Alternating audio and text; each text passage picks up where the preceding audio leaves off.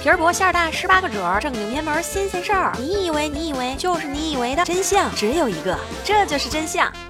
既生瑜，何生亮？这是《三国演义》中周瑜死前说的最后一句话，也是他留下来的名句，让后人知道了周瑜及诸葛亮的生母。季妈妈生了周瑜，何妈妈生了诸葛亮。呃，这个是开玩笑啦。好了，言归正传，其实我们今天要说的是，大家都被罗贯中老师骗得好惨呢。因为在真正的历史上，周瑜并没有说过这句话，而且周瑜也并非小肚鸡肠之人，怎么可能被诸葛亮气死呢？那么周瑜年仅三十六岁就命运巴丘，其中的蹊跷又有哪些呢？且听。我我为大家诉说其详。周瑜字公瑾，东汉末年名将，在正史上他有诸多好评，性度恢阔，识其才也，王佐之姿，世间豪杰英雄士，江左风流美丈夫。妹子们还喜欢叫他做周郎，周郎，周郎，周帅哥也。这个周帅哥不仅文武双全，而且精通音律，即使喝得酩酊大醉，也不影响他曲有误，周郎顾的发挥。有很多妹子为了博周郎多看自己一眼，往往故意将曲谱弹错。据说。绝世美女小乔就是这么和周郎对上眼儿的。按道理说，男人能混到这样一个境界，真的是此生无憾矣。可是万万没想到呀，周瑜火烧赤壁，天下闻名之后，居然就这么英年早逝了。而诸葛亮的铁杆粉罗贯中老师还在《三国演义》中和大家说，周瑜是被诸葛亮三气而死的。但大家好好细想一下，赤壁之战那时候，二十八岁的诸葛亮才刚出茅庐没多久，在东吴只算是一个后勤人员，而周瑜。却是东吴最高的军事统帅，而且这样一个性度恢阔的大帅哥，怀里还有三国绝世美女小乔，会这么想不开吗？被一个刚出道的年轻人气死了，绝对不可能。那么真相到底是什么呢？《三国志》中记载，周瑜是箭伤发作而病死的。古代医疗条件很差，箭伤万一伴随破伤风，基本就死定了。周瑜又没关羽运气那么好，能有华佗刮骨疗伤，所以就这么命运巴丘了。所以呀，以后别再说周瑜是被诸葛亮。气死的，这样对他们两位先贤都是大不敬呀。周瑜性度恢阔，怎么可能会气不过年轻人？诸葛亮高风亮节，怎么可能会去损别人呢？